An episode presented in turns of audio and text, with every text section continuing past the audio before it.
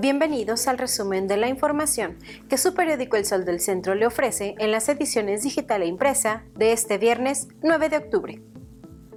En tanto que el Instituto de Servicios de Salud del Estado adopta los nuevos lineamientos para el conteo oficial de personas contagiadas y fallecidas a causa del coronavirus COVID-19, este viernes se reportan nueve decesos más para ubicar la cifra negra en 717 personas que han perdido la batalla contra la pandemia en el estado de Aguascalientes. Se destaca que en las 24 horas previas a la conformación del reporte se detectaron 44 nuevos casos positivos para sumar un total de 9.257 portadores acumulados de la enfermedad. En el primer año de gestión de la segunda administración de Tere Jiménez como alcaldesa de Aguascalientes, se ha dado un decidido impulso al desarrollo y reactivación de la economía local, sobre todo ante la difícil situación que se vive por la pandemia de COVID-19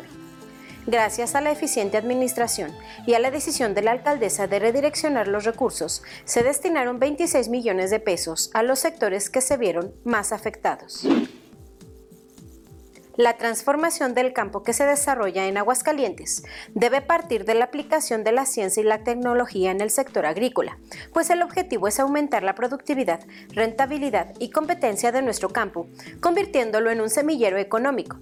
Así lo destacó el gobernador Martín Orozco Sandoval al participar en el Foro Internacional El Futuro de la Agrotecnología, organizado por el Colegio Nacional de Educación Profesional Técnica, con el objetivo de desarrollar un plan de estudios acorde y oportuno para la carrera de profesionales técnicos en agrotecnología que está próxima a iniciar en Aguascalientes. Luego de seis meses de haber cerrado las puertas del Museo Descubre, el pasado miércoles se anunció la reapertura de este espacio educativo, que iniciará con actividades con la inauguración de la exhibición Megabestias del Pasado y de la tienda Descubre. La apertura parcial de este espacio se llevará a cabo a partir de este viernes, según lo informó el director general del Instituto para el Desarrollo de la Sociedad del Conocimiento, Ángel de Jesús Jiménez Ochoa.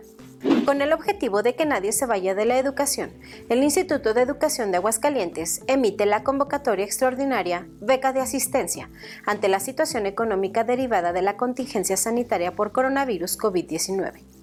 el IEA, en conjunto con Bécalos, mediante aportaciones bipartitas, destinan 4.320.000 pesos en apoyo a estudiantes de las universidades tecnológicas y politécnicas del Estado a fin de promover la permanencia de jóvenes en instituciones públicas de educación superior.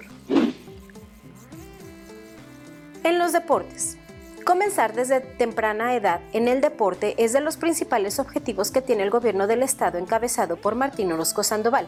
por lo que a través del Instituto del Deporte se busca un trabajo transversal con los municipios del interior, así como con las instituciones educativas, para desarrollar ligas municipales en diferentes disciplinas. Una de las competencias que alcanzó más logros a nivel estatal es la Liga Universitaria, que cada año congrega a más de 1.200 alumnos de 23 universidades en disciplinas como fútbol, baloncesto, béisbol y voleibol. En información policiaca, fue cerca de las 14 horas de este jueves que al interior de un hotel ubicado sobre Avenida Adolfo López Mateos, frente a la alberca olímpica, fue localizado el cuerpo sin vida de una persona del sexo femenino, quien aparentemente se quitó la vida.